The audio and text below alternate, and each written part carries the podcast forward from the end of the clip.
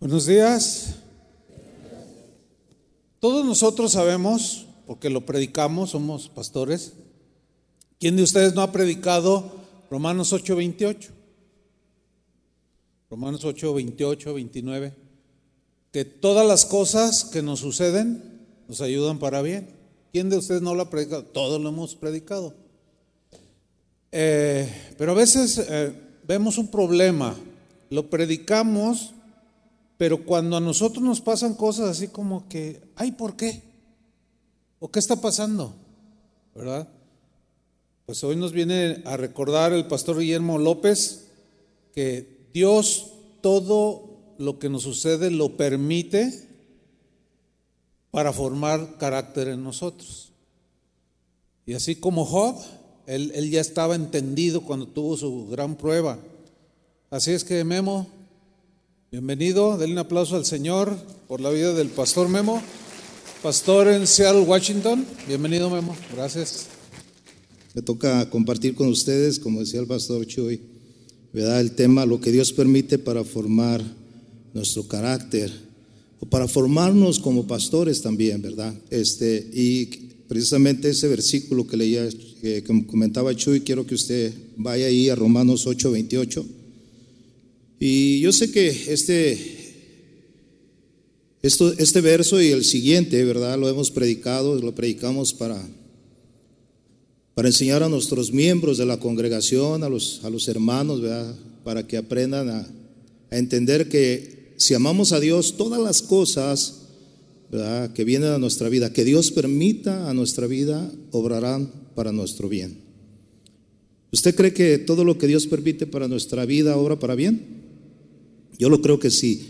Y dice el versículo, ¿verdad? Como dice el, versículo Romanos 8:28, dice, y sabemos que a los que aman a Dios todas las cosas les ayudan a bien. Esto es, a los que conforme a su propósito, o sea, el propósito de Dios, son llamados. Porque a los que antes conoció también los predestinó para que fuesen hechos conforme a la imagen de su Hijo, para que Él sea el primogénito entre muchos hermanos. Vamos a orar. Padre, te damos gracias en esta preciosa hora por permitirnos, Señor, estar en este lugar. Señor, hablándonos, capacitándonos a través de diferentes pastores, Señor, que, que nos han compartido la palabra y en este caso ahora me toca a mí. Usa mi vida, Señor, mi testimonio, las experiencias que yo he vivido, Señor, en el crecimiento del ministerio, la forma en que tú, Señor, has tratado conmigo. Quizás muchos se puedan identificar, quizás otros no, Señor. Quizás los que están empezando en un momento dado se van a dar cuenta que todo va a obrar para bien, para el crecimiento, para la formación de nuestro carácter en el ministerio. Señor, ponemos todo en tus manos, que seas tú hablándonos a través de tu palabra. En el nombre de Jesús. Amén.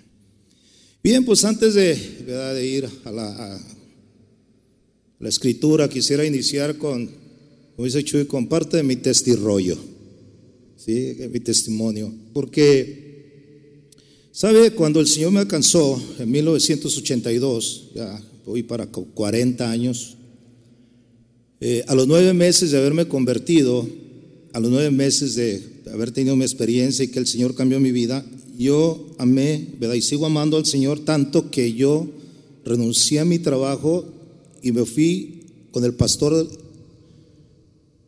a la iglesia donde yo me congregaba aquí en Guadalajara y le dije, pastor, aquí estoy, quiero servir a Dios. Yo quiero servir a Dios, quiero entregar mi vida a Dios, quiero, ya, ya, quiero dedicarme al Señor. Y el pastor, ¿verdad? Me vio y me dijo, eh, ¿en verdad quieres servir a Dios? Sí. Pero él sabía que tenía nueve meses de haberme convertido. Y me dijo, bueno, mira, ahí hay un cuarto este, donde se guardaban muchas cosas que a veces usaban, a veces no usaban. Dice, ahí en ese cuarto dice, eh, arréglalo, pues ahí va a ser tu dormitorio, tú lo arreglas ahí como tú. Y me fui a vivir. Yo fui, me despedí de mi mamá porque mi papá pues no vivía con nosotros. Fui y le dije, mamá, yo era el último de sus hijos, el único que no se había casado. Y le dije, ¿sabe qué? Yo me voy, me voy a servir a Dios. Yo quiero servir a Dios. Pero yo me fui con ese deseo, con ese anhelo, ¿verdad?, de servir sin saber, o sea, en qué lo iba a servir. O sea, hasta ese momento no tenían la capacitación, y quizás ni el entendimiento de lo que era servir a Dios. Nueve meses, imagínense. Bueno, pues me fui, ¿verdad?, a, a la iglesia. Y estando ahí en la iglesia, yo le preguntaba al pastor y a los hermanos, oye, ¿y para qué me llamó Dios? O sea, porque ya estando ahí decía, ¿para qué me llamó Dios? ¿verdad?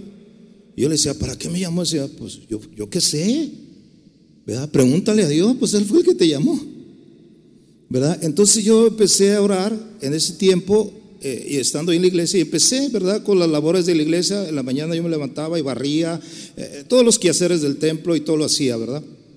Entonces, eh, pero a la vez, pues leía la Biblia, estudiaba la Biblia.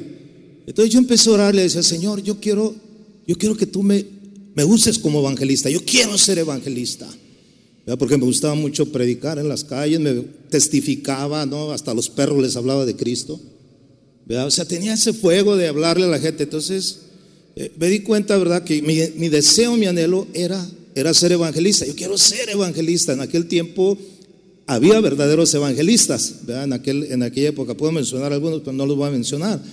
Estoy hablando más de 40 años. Ahorita hay puros evangelistas, ¿verdad? O sea, ya no hay evangelistas. Pero en ese tiempo yo decía, quiero ir y predicar, ¿verdad? En las calles, en los estadios, así cosas así. E, esa era mi idea. Pero después me fui dando cuenta que no es lo que uno quiere. ¿Cuántos saben que no es lo que uno quiere ser? Dice la Biblia que, ¿verdad? que no es del que quiere ni del que corre, sino del que Dios tiene misericordia. Entonces yo, yo me di cuenta que no era mi elección lo que yo quería. Entonces empecé, ¿verdad?, a darme cuenta de que Dios quería hacer otra cosa diferente a lo que yo quería. En esa iglesia, ¿verdad? Puedo decir tristemente, no tuve un pastor ejemplar. Alguna vez también han escuchado, eh, Chuy conoce, ¿verdad? Mi, mi trasfondo. No tuve un pastor ejemplar. Desde el principio me di cuenta que no podía aprender del pastor, porque yo miraba su vida, miraba, ¿verdad?, lo que, lo que no esperaba de un pastor. Por eso ahí yo empecé a decir, lo menos que quiero ser es pastor. Mire, a tal grado, mi suegra, la que, es, la que fue mamá de mi esposa, porque ella partió con el Señor, ella se congregaba allí. Y ella, cuando yo, ella se dio cuenta que yo empecé a tener ah, una relación, ¿verdad?, eh, seria con su hija, me dijo, lo que menos quiero es que se case con un pastor. ¿Por qué? Por, por lo mismo, ¿no? O sea, porque como ella se congregaba ahí, entonces no había un ejemplo que yo dijera, ay, eh, eh, aquí de este pastor yo me voy a aprender y voy a, voy a, este, a crecer. Entonces, yo recuerdo que eh, yo soy casi, cuando yo estoy naciendo en el Evangelio, están haciendo casa de oración. Mi iglesia, yo vivía aquí a como unas cinco, seis cuadras de aquí, de aquí de este edificio, aquí. Ahí nací, aquí cerca del Agua Azul. Y la iglesia que iba era hasta por donde está el Estadio Jalisco. Entonces cuando ya comenzó casa de oración, que comenzaron en, el lugar de, eh, después de que salieron de la casa de la, de la mamá de Chuy García, fui al primer local que tuvieron y yo vine y, vi la iglesia y dije, aquí me voy a congregar, aquí me voy a quedar, esta sí me gusta, ¿verdad? Y luego vi a Chuy, y no, pues dije, no, este sí es un pastorazo.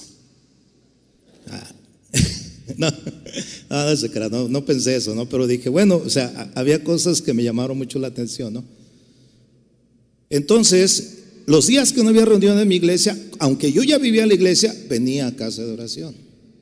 Venía y yo recibía y aprendía. Y un día dije, ya, ya basta, me voy, a, me, voy a, me voy a ir a casa de oración. Y me vine a casa de oración a hablar con el pastor Chuy. Y le dije, Chuy, eh, fíjate que me quiero salir de allá y me quiero venir para acá.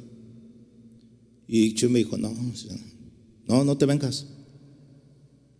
Quédate allá donde estás, ¿verdad? Y yo hasta me molesté con él. Oye, pero oh, ¿cómo, ¿cómo me dices que me quede allá? Y, le platiqué, ¿no? lo que estaba pasando ahí. Y él le dijo, no, quédate. Y le dije, es que no estoy aprendiendo nada. No estoy aprendiendo lo que he aprendido y he conocido, ¿verdad? De las cosas de Dios, es lo que conocí acá, lo que estoy conociendo con ustedes. Allá no estoy aprendiendo. Y sabe, siempre lo he dicho, ¿no? Chuy me dijo unas palabras, dice, no, mira, estás aprendiendo mucho. Yo dije, mucho, ¿qué estoy aprendiendo? Dice, estás aprendiendo a no ser como ese pastor. Quédate ahí, aprende a no ser como tu pastor. Cuando él me dijo estas palabras, yo dije, sí, cierto, yo voy a estar en este lugar y voy a aprender más, ¿me entiende? Viendo las cosas que no debo de hacer. Porque yo sé que todas las cosas que Dios pone en mi vida obran para mi bien. Y duré seis años, es decir, que aguante que estuvo ahí, Seis años. Pero aún así, déjeme decirle, yo seguía sin el deseo de ser pastor. Yo no quería ser pastor, pero no es lo que uno quiere, sino lo que Dios quiere. ¿Sí o no? ¿Cuántos de ustedes que están aquí que son pastores un día dijeron, ay, ¿cómo quisiera ser pastor? A ver, levante la mano. Que dijeron, ay, casi no levanta la mano. Si ustedes como pastores les hubieran dicho lo que iban a, a, enfrentar ¿verdad? en el ministerio, ¿le hubieran entrado? Yo les aseguro que no. No. Porque el, ser pastor, hermano, en primer lugar no es, una, no es una profesión, es un llamado. ¿Cuántos dicen amén? Porque yo he escuchado hermanos que dicen, yo estoy yendo a la escuela bíblica porque quiero ser pastor. No, no, espérame. Las escuelas bíblicas, los institutos bíblicos no te hacen pastor. El pastor es un llamado. Los institutos bíblicos, la escuela bíblica, te capacitan. Te capacitan en la enseñanza te preparan para el ministerio que Dios te va a dar. ¿Cuántos dicen amén a eso? Entonces, no es, no es el, hecho de que, ah, yo ya eh, estuve en el, en el, instituto bíblico, ya me gradué y ahora sí ya soy pastor. Yo recuerdo aquí en Guadalajara había un pastor que se graduó del instituto, de un instituto que había aquí, y cuando él, ¿verdad? Este, ya se graduó, y, incluso le dijeron, usted ya es pastor, le vamos a entregar una iglesia, una iglesia que requería de un pastor, y él llegó a, esta iglesia ya eh, ordenado, porque lo ordenaron y, lo pusieron ahí. Y esa iglesia, ¿verdad? Que ya tenía, no sé, como unos 200, 250 miembros, Pues ya estaba hecha, nada más faltaba el pastor, porque el pastor no sé qué le había pasado, y lo pusieron a él, porque él decía, yo ya me gradué, ya soy pastor, ahora sí ya puedo pastorar. Y lo pusieron en el pastorado. En menos de dos años esa iglesia la, la convirtió en misión. ¿Sí me voy a entender lo que, lo que significa. O sea, que esa iglesia, en vez de que creciera, se, se, fue, se fue, se fue diluyendo y los miembros se fueron. Y se convirtió en una misión, o sea, una pequeña misioncita con 30, 35 miembros. ¿Sabe por qué? Porque él tenía el conocimiento bíblico, pero no tenía la formación y el carácter que tiene, debe de tener un pastor. No es el estudio, hermano, es el llamado de Dios para el ministerio aunque el, estudio es necesario en nuestra vida.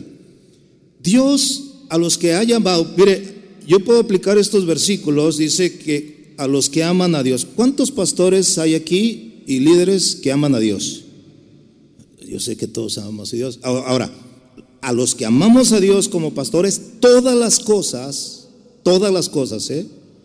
agregando lo que nos acaba de compartir nuestro querido hermano Alvarito, las crisis y todo, pero cualquier cosa que pueda pasarnos en la vida, a los que amamos a Dios como pastores, van a ayudarnos para nuestro bien. Van a ayudarnos para nuestro bien. ¿Por qué? Porque hemos sido llamados a los que conforme al propósito o a su propósito de Él, hemos sido llamados. ¿Sabe? Yo me fui a los Estados Unidos después de, eh, estar ahí seis años en esa iglesia. Recuerdo que en el 82, en el 88, este, decidimos, ¿verdad? Este, eh, mi esposa, bueno, éramos novios y nos casamos en el 88, precisamente el pastor Chuy ofició, ¿verdad? Esta, esta celebración. Y en el 88 me fui a Estados Unidos con mi esposa, ¿verdad? Ya, siendo eh, ya estando casados. Y llegando allá, este, yo sabía que Dios me había llamado a servir. Había estado viviendo de tiempo completo aquí sirviendo al Señor, ¿verdad? Este, ah, cubriendo al pastor cuando él salía, yo me quedaba ahí como, como copastor y siempre, todo, todo el trabajo pastoral yo lo, hacía ahí. Y entonces, cuando yo me voy a Estados Unidos, no llego allá como pastor, o sea, llego de, la nada, o sea, yo llego a Estados Unidos, ¿verdad? Con mi esposa a, hacer mi vida, eh, una nueva vida, ¿verdad? Ya eh, el ministerio, sabía que el ministerio estaba ahí, que Dios me había llamado de alguna manera a servirle. Y sabe, yo comencé a predicar el Evangelio como comenzaba, ¿verdad? Al principio. En, Estados Unidos yo comencé a salir a los parques a predicarle a mis paisanos, ¿verdad? A los latinos, ¿verdad? Acerca del Evangelio. Yo veía mucho latino, ¿verdad? Que andaba ahí en los parques haciendo cosas que no deberían de hacer. Y, yo sentí esa carga y empecé a, predicar la palabra. Me acuerdo que mi esposa y yo, eh, yo tenía un, un ven y, llenábamos la parte trasera del ven con, con hacíamos sándwiches, ¿verdad? Así sencillos y llevábamos eh, ahí agua natural o agua fresca y nos íbamos a los parques y yo empezaba a predicar allí. Y, siempre pues muchos chavos venían y yo les evangelizaba. Entonces después busqué un hotel que me rentaron un salón. Y bueno, a lo que voy es que llegó un momento en que yo ya tenía un grupito, ¿verdad? Ahí de, gente. Entonces yo dije, bueno, pues aquí Dios este, eh, está, está respondiendo, ¿verdad? Con almas. ¿A dónde las voy a llevar? En aquel tiempo, cuando yo llegué a la ciudad de Seattle, Washington, había dos iglesias cristianas evangélicas. Una iglesia de asambleas de Dios y una iglesia bautista. Y se estaba levantando una iglesia apostólica. Nada más dos iglesias en toda la ciudad. Entonces yo dije, ¿qué hago? Entonces agarré ese grupito y me fui, me congregué a las iglesias de las asambleas de Dios. Hasta ese momento, hermano, yo seguía sin querer ser pastor. No quería, por eso lo llevé a la iglesia. Y decía, no, vamos para allá porque ahí hay pastor y esto. Yo no quería, yo decía, Señor, yo no quiero nada con el pastorado. Yo quiero ser, yo quiero ser evangelista, Señor. Y luego, aparte, en la iglesia donde estaba, me habían profetizado que yo iba a predicarle a las naciones. Pues yo dije, no, yo, yo voy a viajar. ¿Verdad? Entonces dije, no, no, no, yo no quiero ser pastor. Bueno, para no hacerse la larga, ¿verdad? Para ir a lo que es, cómo, cómo Dios permite las cosas para formarnos. Yo recuerdo que tenía un grupo yo, como de 17 discípulos, 18 personas, y ya habíamos salido de asambleas de Dios, ya los tenía yo ahí en una casa, y fui a una iglesia americana. Y llegando a la iglesia americana, este, yo les dije, ¿sabe qué? Yo quiero hablar con el pastor principal, una iglesia muy grande. Eh, quiero, si ustedes tienen un pastor para que nos pastoree a todos nosotros, somos un grupo de 18, 17, 18 personas y necesitamos un pastor. Y me dieron una cita con el pastor, con el pastor principal, y, yo en ese tiempo, ¿verdad? Este, volvía a pensar, yo no soy el pastor. Entonces, cuando yo voy entrando a la oficina del pastor, ese día que él me citó, este, el, eh, el pastor se levanta de su escritorio y me dice, welcome, pastor. ¿verdad? Entonces me dice, bienvenido, pastor. Entonces le dije, e inmediatamente le dije, no, no, no, yo no soy el pastor. Dice, no, dice, yo sé que tú no eres el pastor. Dice, pero hoy Dios me está diciendo que tú vas a ser el pastor de esas ovejas. Entonces cuando yo, cuando yo sentí, ¿verdad? Ese, esas palabras, ese, yo dije, no, no, ¿verdad? Yo no, pero estoy ahí dije, bueno. Dice, sí, dice, no, dice, nosotros no te vamos a enviar un pastor para pastorear esas ovejas, tú las vas a pastorear y nosotros te vamos a dar eh, la, capacitación y te vamos a formar y en tres años vas a obtener tu licencia para poder ejercer en los Estados Unidos como pastor. ¿Sabe qué fue lo primero que hice, hermano? Yo fui y oré a Dios. Y le dije, Dios, si tú quieres que yo sea pastor, cambia mi corazón, cambia mi carácter. Yo no tengo el carácter de pastor. No, yo no tenía el carácter. Yo era muy, imagínense, eh, yo a los jóvenes los traía bien cortitos cuando estaba en la iglesia aquí en Guadalajara. Me decían Nicomemo. Así me decían Nicomemo, porque decían que era bien religioso. Es que yo a todos los quería ver bien cristianos. Si se convertían hoy, el día siguiente ya los quería ver, ver dando fruto. Yo no, yo no tenía la paciencia como para, ah, no, pues poco a poco, ¿verdad? Pues hay que tener paciencia con la. Yo no tenía paciencia con las ovejas. Creo que ni aún la tengo todavía. Pero ahí voy, ahí voy, ahí voy. Todo obra para bien. ¿Cuántos dicen amén? Entonces me di cuenta que cuando yo le dije a Dios, Señor, dame carácter, dame ese corazón de pastor, yo no lo tengo. O sea, si tú me estás llamando, fórmame. Wow. Cuando yo le dije eso, el Señor dijo, bueno, pues ese es donde voy a tratar contigo. Porque los pastores, hermano, no nacen, se forman. Dios los llama y los capacita, ¿sí o no? Es un llamado de Dios. ¿Cuántos entienden que el pastorado es un llamado de Dios? Y que el, buen pastor es el ejemplo que nosotros debemos de tener, ¿sí o no? Él dijo, yo soy el buen pastor. Y, mis ovejas, ¿qué dice? Oyen mi voz y qué? Y me siguen. ¿Por qué seguían a Jesús, hermano? ¿Por qué él era Jesús? No, porque él tenía el carácter para atender a las necesidades de las ovejas. Entonces, cuando él empezó a decirme eso, dice, te voy a, te voy a tratar. Entonces ahí viene el trato conmigo. Yo quiero ver un ejemplo bíblico así rápidamente. Espero que ahora sí no me alargue, pastor. Porque el domingo me reclamó y dice, predicas bien poquito. Pues ahora le voy a predicar mucho. No, no, no se crea. Mire, pero vamos a ver cómo, cómo hay un ejemplo en la Biblia, y, aquí lo vamos a ver en la vida de un personaje, uno de los discípulos de Jesús. Juan 13, acompáñame a Juan capítulo 13. Y dice la palabra del Señor en Juan 13, 36. Usted sabe quién se refiere. Dice, le dijo Simón Pedro, Señor, ¿a dónde vas? Jesús le respondió, a donde yo voy. O sea, la respuesta de Jesús fue, a donde yo voy no me puedes seguir ahora. Más me seguirás después. O sea, ¿qué le dijo Jesús? No me puedes seguir ahora. O sea, en este momento no me puedes seguir, Pedro.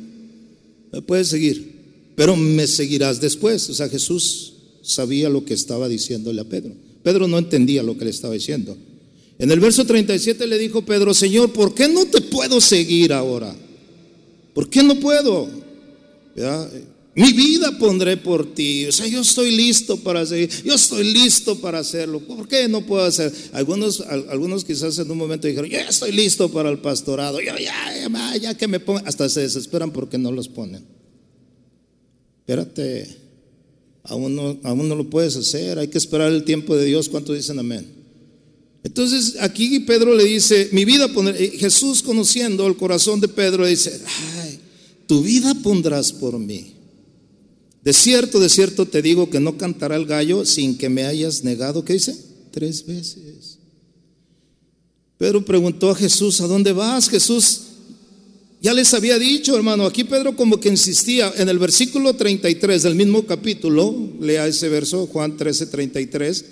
Hijitos, dijo Jesús, aún estaré con, aún estaré con vosotros un poco, me buscaréis, pero, pero como dije a los judíos, así os lo digo ahora vosotros, a donde yo voy, vosotros no podéis ir. O sea, ya les había dicho, y Pedro insiste, ¿a dónde vas? Ya les dije que donde yo voy no pueden ir lo que Jesús estaba diciendo, pero mira Pedro, de la forma en que yo voy a morir, la, manera en que yo voy a morir, tú no, tú no puedes morir en este momento. No puedes dar tu vida, no la vas a hacer. O sea, necesito tratar contigo, o sea, con tu vida, para poderte capacitar a llegar a morir como yo voy a morir. ¿Usted sabe cómo murió Pedro? ¿Cómo murió Pedro? Lo iban a crucificar, igual que Jesús, y él no quiso. Dijo, mejor de cabeza, para que sea diferente. Pero fíjense cómo el Señor le dijo, no estás capacitado. A veces nos sentimos capaces, ¿verdad? En nuestra emoción, en, nuestro deseo de servir, que decimos, no, yo ya estoy listo. ¿Sabe? Deje que Dios trate con su vida, deje que Dios, ¿verdad? Le, permita pasar ciertas situaciones en las cuales usted va a ser formado para el ministerio en el carácter que Dios quiere que usted tenga para el ministerio y Dios va a utilizarlo. Fíjense, aquí cuando Pedro le dice, mi vida pondré por ti, ¿verdad? Este, el, Señor le dijo, le dijo, Pedro, ¿verdad? Este, ¿por qué no te puedo seguir ahora? Y en el versículo 38 le dice, Jesús le respondió, ¿tu vida pondrás por mí? O sea, no, no es cierto. De cierto, de cierto te digo que no cantará el gallo sin que me hagas negado tres veces. Usted sabe la historia, usted sabe que Pedro negó a Jesús, ¿sí o no? Que así como Jesús se lo dijo, ¿sabes qué? va a cantar el gallo, pero antes de que cante el gallo me vas a negar tres veces. Allí en Mateo capítulo 26, vaya conmigo, verso 69, ¿verdad? Se cumple lo que Jesús le había dicho a Pedro. Le dice en el verso 69 de Mateo 26, Pedro estaba sentado fuera en el patio y se le acercó una criada diciendo, tú también estabas con Jesús el Galileo. Verso 70, mas él negó delante de todos diciendo, no sé lo que dices. Verso 71, saliendo él a la puerta, le vio otra y dijo a los que estaban ahí, también este estaba con Jesús el Nazareno. Verso 72, pero él negó otra vez con juramento, no conozco al hombre. Seguida en el verso 73 dice, un poco después acercándose los que por allí estaban, dijeron a Pedro, verdaderamente tú también eres de ellos, porque aún tu manera de hablar te descubre. Entonces él comenzó a maldecir y a jurar, no conozco al hombre. Y enseguida, ¿qué dice? Cantó el gallo. Entonces Pedro se acordó de las palabras de Jesús que le había dicho, antes que cante el gallo, me negarás tres veces. Y saliendo fuera, lloró amargamente. Jesús ya le había dicho a Pedro, ¿verdad? De alguna manera, que él iba a pasar un proceso en el cual iba, vamos a decirlo así, a flaquear, a darse cuenta de su condición, de que él no era capaz, de pasar o de ir en ese momento donde Jesús iba. Anteriormente el Señor Jesús le advirtió a Pedro, ¿sabes qué? Fíjate que Satanás me ha pedido permiso para zarandearte como al trigo. Él ya le había advertido, ya le había dicho estas palabras. Si usted me acompaña a Lucas, vamos a Lucas, por favor.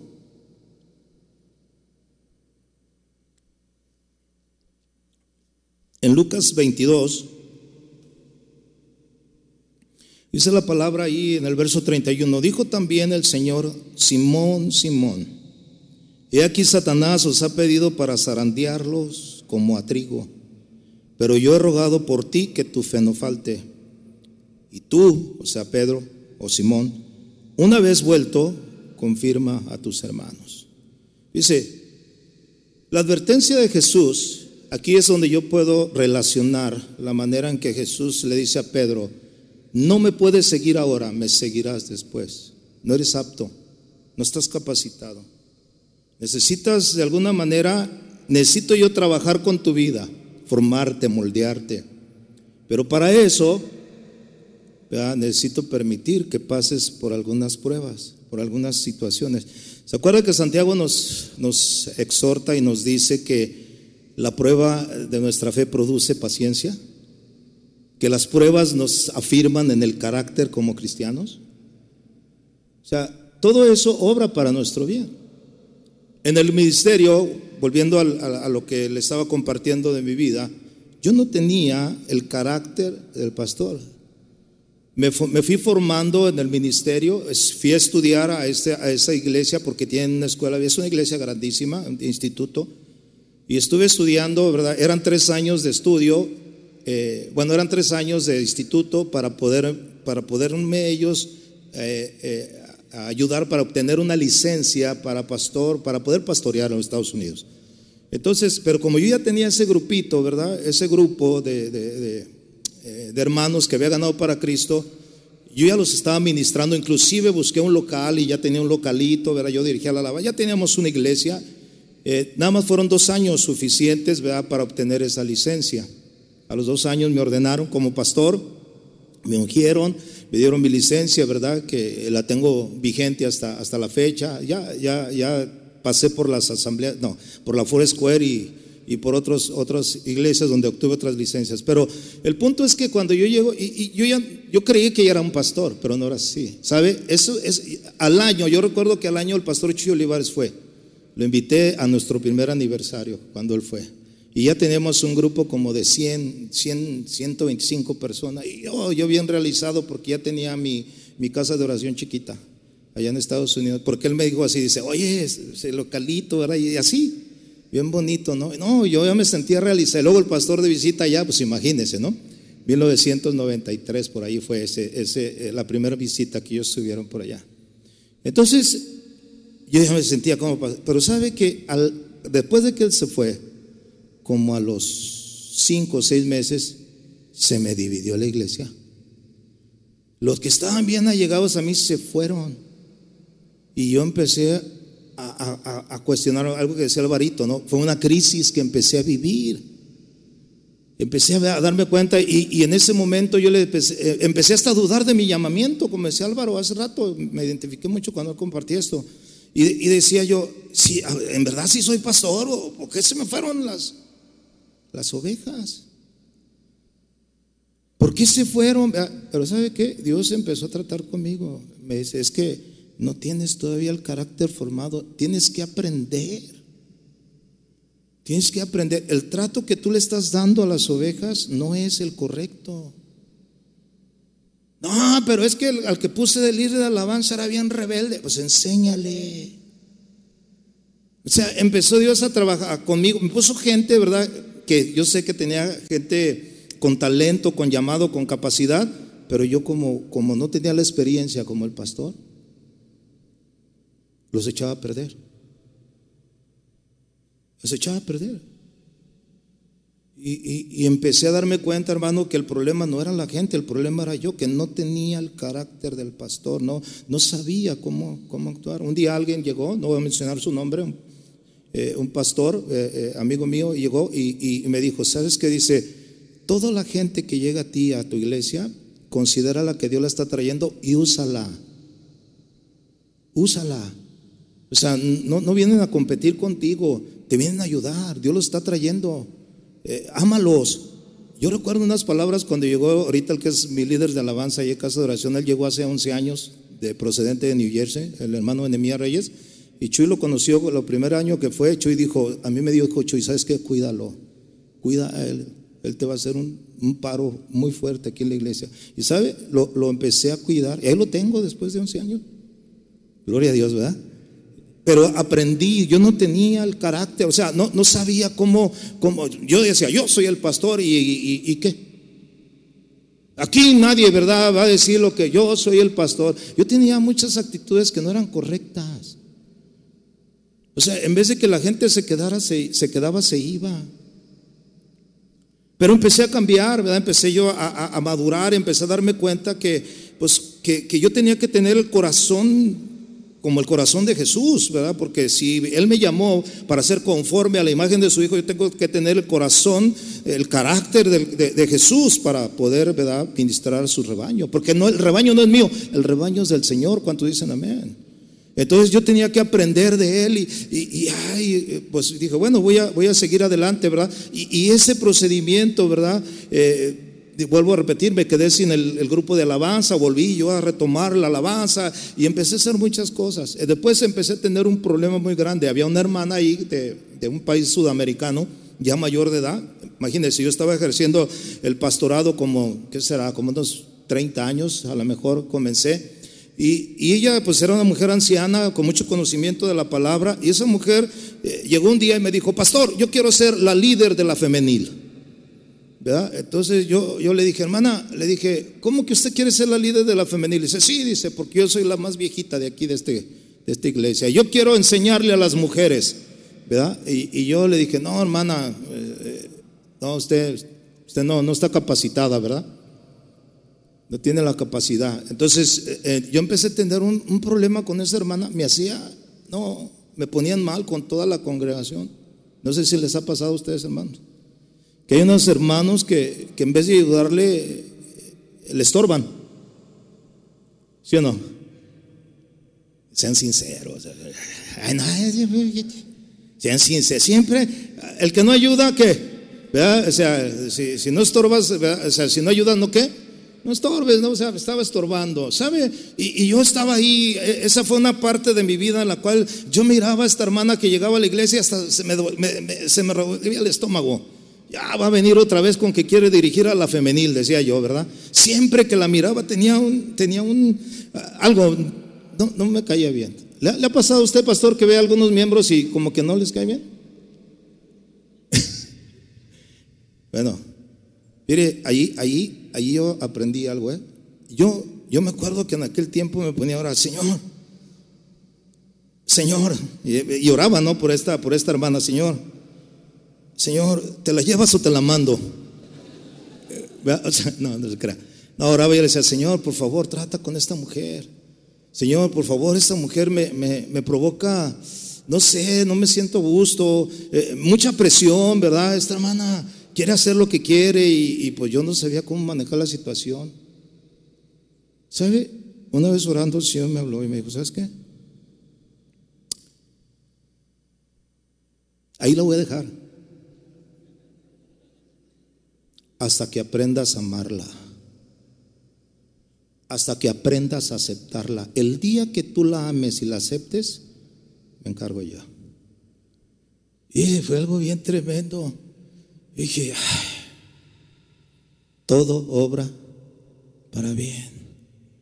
¿Sabe? Yo cambié mi actitud. Hermana, no, le di la femenil, ¿eh? No, no, no le di la femenil. No, no, no, no, no. Yo, sabía que le daba la femenil a la hermana, iba nadie, la quería, imagínense las hermanas. No, pero ¿sabe qué? Empecé a amarla. No, mire hermana, Dios la. En el tiempo de Dios, el tiempo, mire, si usted es la mujer que Dios va a levantar aquí, pues para el grupo de la semana, qué bueno, ¿verdad? Pues gloria a Dios, este, pero hay que esperar el tiempo de Dios, hay que ser pacientes, ¿verdad? Así como yo estoy siendo paciente con usted, y, así, ¿verdad? Empecé yo a hablar con él y la empecé a amar, hermano, la empecé a amar. Eh, y, y, cambié mi actitud hacia con ella. Dije, bueno, el Señor me puso un cuchillito de madera aquí para, para moldearme a mí también, pues lo voy a recibir. Y la, acepté, la empecé a aceptar, la empecé a aceptar. Después se me olvidó, ya tampoco ella se interesó por el grupo de las mujeres. Me acuerdo que mi esposa ya tenía reuniones de mujeres después. Y el Señor después dijo, ellos, ella y su esposo dijeron, ¿sabes qué, pastor? Nos vamos a ir de la iglesia, es que nos, ay, gloria al Señor, aleluya. No, no, ¿cuándo las despedimos? ¿Cuándo, ¿Cuándo oramos por ustedes? Yo no tenía el carácter, la verdad. Batallé mucho los primeros años del ministerio. Y fueron muchos, ¿eh? Créame que yo creo que ah, pasaron como unos 10 años, hermano, de tantas cosas que Dios puso en el caminar en el ministerio para irme formando. No pretendo haberlo alcanzado ya, créanmelo, en este momento. Pero sé que todas las cosas que Dios nos permite en el ministerio, en la iglesia, en el pastorado, cualquier situación, hermano, a veces no la queremos enfrentar, a veces no queremos pasar por esos procesos. Para Pedro, imagínense el proceso de ser zarandeado. La palabra zarandear que se utiliza aquí es mover una cosa de un lado a otro con rapidez y energía. Es una zarandeada que le puso el diablo a Pedro a, tal grado de que negó a Jesús. O sea, fue un proceso. Pero fíjese cuando dice aquí, yo he rogado por ti, ¿verdad? Para que tu fe no falte. Y una vez vuelto, o sea, una vez que pases este proceso, o sea, una vez que madures, que tengas esta experiencia, tú vas a confirmar a tus hermanos. ¿Sabe? Es la experiencia la que nos lleva a crecer, hermano, en el ministerio. No es el conocimiento, es la experiencia. Dicen que la práctica hace al maestro, ¿sí o no? O sea, la práctica. Yo, yo, yo he conocido personas como este que le platico de aquí, que tenía un conocimiento impresionante de la Biblia, bueno para predicar, bueno para dar estudios, pero no tenía el carácter, no tuvo el carácter para mantener la iglesia que le habían entregado. La gente se fue. La gente se va a veces por, por eso, porque nosotros no tenemos el carácter formado. A veces le echamos la culpa a ellos, pero nunca nos hemos puesto a pensar en nosotros si verdaderamente somos nosotros la causa. Si realmente Dios está permitiendo eso para cambiarnos a nosotros, así como también cambiar a los demás. Pedro no entendió eh, ese proceso.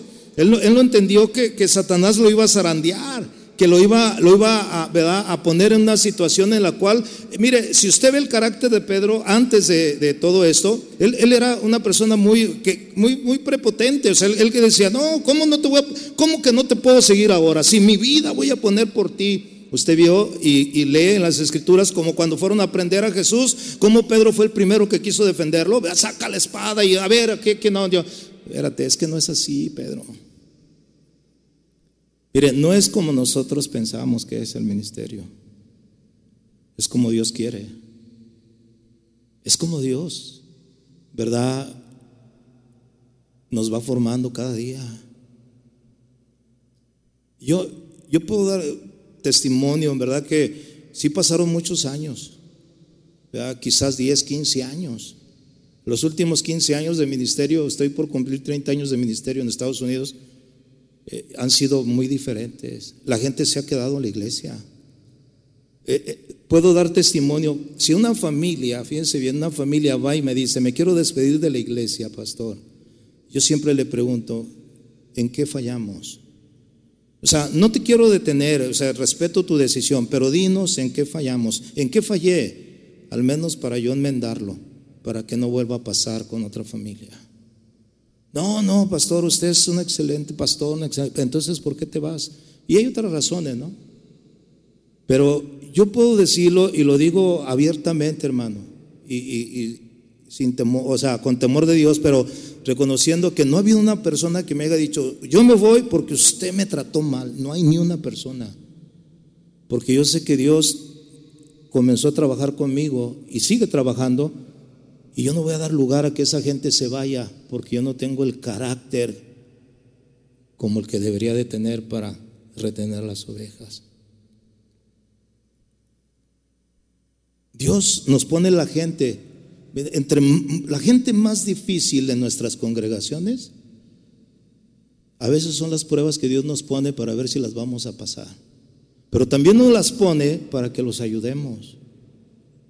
¿Quiénes son los que tienen la necesidad del médico? ¿No son los enfermos? Qué maravilloso sería que tuviéramos una iglesia de puras ovejas, ¿verdad? Que se portan excelentemente. Pero no es así. Siempre va a haber, como dijo alguien por allí, ¿verdad? En la vida del Señor hay de todo. Pero ¿para qué sirve eso? Para moldearnos a nosotros. Dios no nos puso a nosotros para perder las almas, sino para salvarlas, para cuidarlas, para protegerlas, ¿sí o no? La culpa era mía al principio. Hoy tengo que tener cuidado. Sé que cualquier situación que pase en la iglesia, todo va a obrar para bien. Porque Dios tiene el control de todas las cosas, ¿sí o no? ¿Sirvió para bien que Satanás zarandeara a Pedro?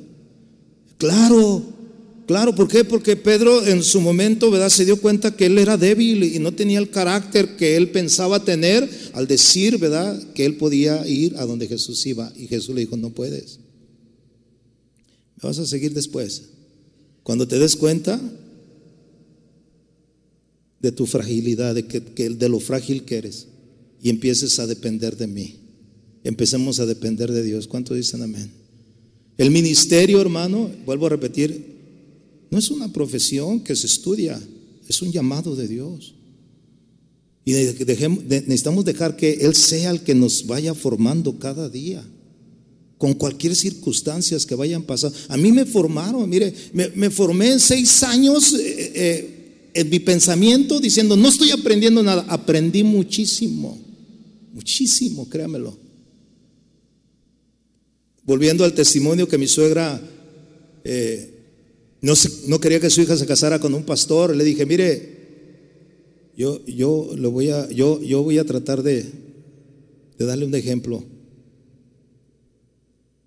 para que se quite esa imagen de, de que su hija no se debe casar con un pastor.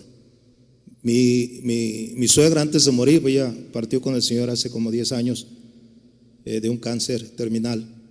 Nos juntó a todos ahí en la sala, eh, en, el hospital donde ella estaba, y ella es la hija única, aparte de sus hermanos, es la, mujer, y ella dijo, yo me voy en paz, porque ella era una buena cristiana. Dice, me voy en paz, dice, la verdad, dice, me voy tan contenta de que mi hija se haya casado con un pastor. Porque nunca y no quiere decir que no tuve problemas con, mi esposa, ¿verdad? Pero ese, nunca tuve una queja de ella, ¿verdad? Así conmigo, de él. Ahí delante de toda la familia. Vuelvo a repetirnos, sí tuvimos bronquitas y todo eso, nomás que no las guardábamos, ¿no? Pero, pero al menos créamelo, o sea, yo le di el testimonio, ¿sabe que no? Y eso fue muy contenta, muy en paz. Porque ella tenía la mala imagen del pastor y yo también la tenía. Pero, ¿sabes? Siempre de las cosas que menos crees que puedes sacar provecho es donde más se saca provecho. Dicen por ahí, y yo creo, para mí es cierto, que se aprenden más de los errores que de los aciertos. ¿Sí o no? Se aprenden más de los errores. ¿Por qué? Porque una vez que de un error que tú cometes, ¿verdad? que no la supiste librar, que no la supiste pasar, llegó a ese punto en el cual, ¿verdad? Te diste cuenta que la regaste y dices, no me vuelve a pasar. No me vuelve a pasar. Si me pasó una vez, no me puede pasar dos veces. ¿No lo crees así, hermano? Así es en el ministerio como pastores. Nadie nace como pastor. Si a mí me hubieran dicho cuando me evangelizaron para Cristo, tú vas a ser un pastor, yo me hubiera reído. pastor. Pero uno no sabe, hermano. El único que sabe es Dios. ¿Cuánto dicen amén? Y cuando Dios te llama, te llamó con un propósito. Ahora, tú estás en el ministerio, estás en el pastorado. Te están sucediendo cosas que a veces no entiendes. Estás pasando crisis, como decía Alvarito, estás pasando situaciones difíciles. ¿Sabes qué? Si tú amas a Dios, ¿verdad? Tú eres de los que aman a Dios, tú has sido llamado conforme a su propósito. Dios fue el que te llamó, no te llamó el hombre. ¿Cuántos están convencidos de eso? Que no fue el hombre el que te llamó, que no fue la organización ni la institución, ni el pastor americano que me ordenó en Estados Unidos. Él no me llamó, me llamó el Señor. Y Él va a usar todas las cosas, ¿verdad? En, en la vida, a mi alrededor mío, en mi contorno, en mi contorno alrededor, para cada día irme perfeccionando cada vez más. Todas las cosas van a ayudar para bien. Tenlo desde esa perspectiva, aunque parezca mal. Esa hermanita que te decía, eh, eh, fue una lindura. Ellos llegaron a pastorear una iglesia ahí en Seattle, ellos dos. No fue ahí conmigo, pero fue en otro lado. Después el Señor se la llevó a su presencia y el varón regresó, eran del país de Chile. Pero todo, todo obró para bien. Y, y, hoy a la fecha, quizás en mi congregación tengo gente, ¿verdad?, que está ahí y a lo mejor, o sea, Dios los trae con un propósito. A veces tú quisieras que no estuvieran allí, pero Dios los tiene ahí. Porque no es, tu, no es tu obra, no es tu iglesia, es la iglesia del Señor. ¿Cuántos dicen amén? Y Dios los tiene ahí. Entonces hay que aceptar, ¿verdad? Lo que Dios pone y hay que saber trabajar y dejarte moldear. Pero después fue muy diferente en su vida, muy, muy diferente. Su aspecto cambió a tal grado. Esa palabra me gusta mucho cuando le dice, una vez que hayas vuelto, una vez que hayas pasado la prueba, una vez que ya tengas esa experiencia, Pedro, de lo que es que te zarandien así, vas a confirmar a, los hermanos. Yo le doy gracias a Dios, hermano, y, la gloria a Él, porque el trato que Dios ha tenido en mi vida, aunque no, pues al principio fue muy difícil y, todavía es difícil, ahora lo podemos aplicar en los nuevos pastores que, Dios nos está ayudando, ¿verdad? en las nuevas iglesias que estamos levantando en Estados Unidos. Que hay un pastor joven que viene de, de Rhode Island, Pastor Francisco Zoom, que es un hermano de Guatemala. Hace tres años comenzamos una obra ahí. Y este, y ahora yo cuando hablo con él, le hablo y le digo, vas a, vas a pasar por muchas situaciones. Ahora la experiencia mía del ministerio del pastor, se lo puedo enseñar a los hermanos. No creas que es fácil, ¿eh? Yo le dije un día, no creas que es fácil, o sea, no creas que, ah, ya soy el pastor. No, ni sabes en la, en la que te vas a meter. Aquí está Fleming también. Yo recuerdo cuando fuimos a Nueva York con Fleming y Fleming convincentemente delante de su esposa con Scarlett, me dijo, le digo, ustedes, porque había, había tres, tres hermanos alrededor ahí. Yo le dije, ¿quién de ustedes tiene el llamado? Porque yo le dije, sí, tiene el llamado. Y los dos primeros dijeron que ellos no. Y Fleming convincentemente me dijo, sí, yo. Le dije, pues sabes a lo que te vas a meter, ¿verdad? Y él dijo, sí, yo sé, estoy dispuesto. Y miren, ahí está, ahí está Fleming. O sea, una vez que tú pasas este tipo de pruebas en la, en la iglesia, y son muchos, ¿eh? ahorita yo agarré dos, tres así chiquitas, te ayudan para decirle a los que van comenzando, ¿sabes qué? No es fácil, pero todo lo que Dios ponga, todo lo que Dios traiga a tu vida, va a ayudar para bien, porque conforme al propósito de Dios, Dios te llamó, y todo esto te va a llevar a la experiencia. Usted ve a Pedro al final de su carrera, bueno, al final, cuando él termina, ya cuando, cuando él se da cuenta de todo, él, fue uno de las columnas de la iglesia, él fue un pastor, pastoreando pastores, ¿verdad? uno de los pastores principales junto con Jacobo, Juan y todos ellos que existieron. Pero al final él se da cuenta, ¿verdad?, cómo Dios, ¿verdad?, trató con él. En primera de Pedro, para terminar, acompáñeme ahí, capítulo 5. Yo sé que usted conoce estos versos. Esto va dirigido a, a la iglesia que estaba en persecución, pero yo quiero aplicarlo de manera así personal, ¿verdad?, al ministerio. Mire el verso, el 1 Pedro 5:10 dice, mas el Dios de toda gracia, que nos llamó a su gloria eterna en Jesucristo. Dice, después que hayáis padecido un poco, ¿qué dice? Un poco, hayáis, ¿qué dice? Padecido o sea, el proceso de la prueba, un poco de tiempo, Él mismo, o sea, el mismo Dios que te llamó, dice, os perfeccione. ¿Para qué sirve la prueba? Para perfeccionarnos, ¿sí o no? Para moldearnos. para tratar con nosotros. Dice, Él mismo te perfeccione, porque las pruebas nos perfeccionan. Las pruebas, hermano, producen paciencia, producen carácter, producen madurez en nuestra vida. Dice, Él mismo te os perfeccione, afirme. ¿Quién es el único que nos puede afirmar en el ministerio? Es el Señor, ¿sí o no? Él mismo nos afirma, dice, fortalezca y establezca. Wow, o sea, él se dio cuenta que todo depende de Dios. ¿Cuánto dicen amén a eso? De todo depende de él. Entonces, debemos de aceptar el proceso que Dios tiene con nosotros. A lo mejor tu proceso es diferente, pero no va a cambiar. Todo lo que venga a tu vida va a obrar para bien. Tenlo en cuenta, hermano. Porque si tú amas a Dios, fíjate bien, tú amas a Dios, todas las cosas van a obrar para bien. Imagínate que el Señor te llamó al ministerio y de repente tú dices, o, de repente Dios permite una situación la cual tú no aguantas y soportas. Y como decía Alvarito, ¿no? Esa crisis te lleva a reaccionar mal y dejas el pastorado. Muchos han dejado el pastorado, hermano, porque no pueden, no soportan, no aguantan. Yo conocí un pastor que dijo, no, no aguanto ni mi familia, ¿cómo voy a aguantar toda esta gente? Así, así lo dijo, no, que los aguanten, quién sabe qué, y los dejó, los abandonó. No aguanto. ¿Sabe qué dice el Señor acerca de aquellos? Cuando dice la palabra del Señor, aquel que pone sus manos en el arado, aquel que pone sus manos en el arado y voltea hacia atrás, no es digno, ¿qué dice? De mí. Ahora, no está hablando de la salvación, ¿eh? Arado significa trabajo, significa ministerio o sea, aquel que pone sus manos en el pastorado, tiene que saber a lo que le va a entrar. No, puede, no hay regreso. No hay, eh, ya me cansé, o ya no hay el que dijo mi mamá que siempre no. Usted le entró, aguántela. Porque si no, no es digno de él. Amén.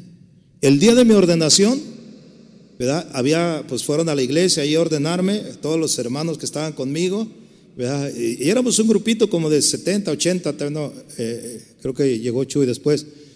Y, y todos hermanos, entonces el pastor me dice, mire pastores, escuchen,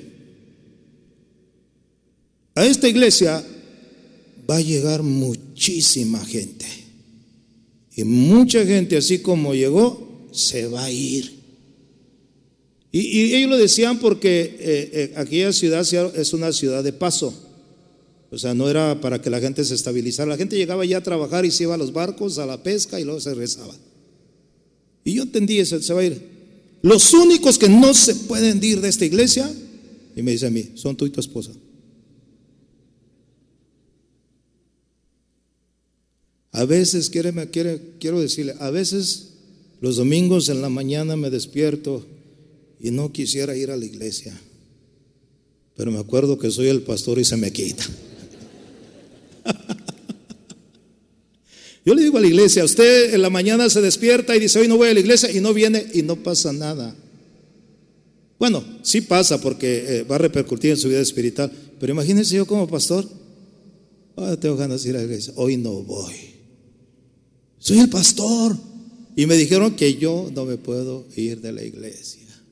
Tengo que aguantar y aceptar lo que Dios mande. ¿Cuántos dicen amén?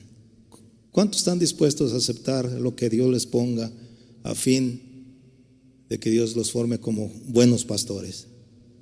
Si lo quiere aceptar, póngase de pie, vamos a hacer una oración. ¿Qué le parece? Vamos a orar en esta hora. Oh Señor.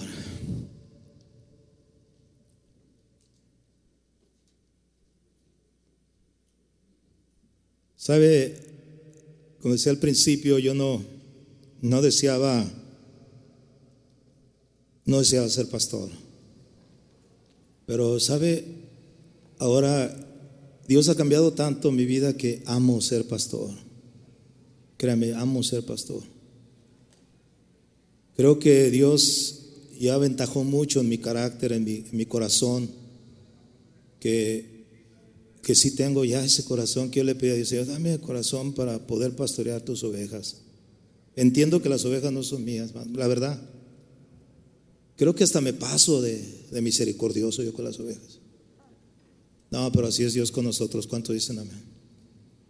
Y ahora amo, amo el ministerio, amo las, las, las almas, amo a los pastores, vea que están comenzando sobre todo. Digo, Señor, ayúdalos, ¿verdad? Y perfeccionalos cada día, afírmalos en el ministerio. Que no es fácil, hermano, no es fácil pastorear, pero, pero es posible cuando nos dejamos moldear por el Señor. Y más cuando entendemos que Dios nos llamó, hermanos. Y que conforme a su propósito, Dios tenía, Jesús tenía un propósito con Pedro. Él iba a ser, él iba a ser uno de los líderes. Pero Dios, Jesús tuvo que tratar con él. Y él confirmó a sus hermanos, hermano. Ayudó a muchos. Así nosotros también. Padre, te damos gracias en el precioso nombre de Jesús. Porque sabemos, Señor, y entendemos que hemos sido llamados, Señor, conforme a tus propósitos. Creo que ninguno de los que estamos aquí, Señor, se puso por decisión propia, se adjudicó el llamado como pastor sin haberlo recibido de ti. Yo creo que todos los que estamos aquí, Señor, tú nos llamaste, Señor, al pastorado. Y ahí estamos, Señor, cada día siendo perfeccionados por ti, Señor. Aceptando las cosas que puedan venir a nuestra vida, sabiendo que, que todo obrará para nuestro bien, Señor. Porque te amamos, Señor. Porque amamos el ministerio. No podemos resistirnos, Señor. Porque eso nos ayudará a crecer, a madurar. Así como decía Pedro al final, Después que hayas padecido un poco de tiempo, el mismo, ¿verdad? mismo nos confirme en el ministerio, nos afirme, nos establezca. Señor, ayuda a cada uno de mis hermanos que están aquí y que a través de todo lo que estamos recibiendo, Señor, nos afirmemos y sepamos que sí, Señor, que es, es muy, es muy entendible que todo el proceso nos va a llevar a formar el carácter. Pero tenemos que ser abiertos, Señor, ni resistirnos, Señor. Porque no podemos, Señor, altercar con aquel que nos ha formado. No puede decir el barro a su formador, ¿por qué me haces así? No, Señor. Queremos ser pastores conforme a tu corazón, Señor. Úsanos, Señor. Usa nuestras vidas, Señor. Y, y hoy, Señor, podemos aceptar todo lo que tú pongas, Señor. Muchas gracias, Padre. En el nombre de Jesús, Señor. Amén.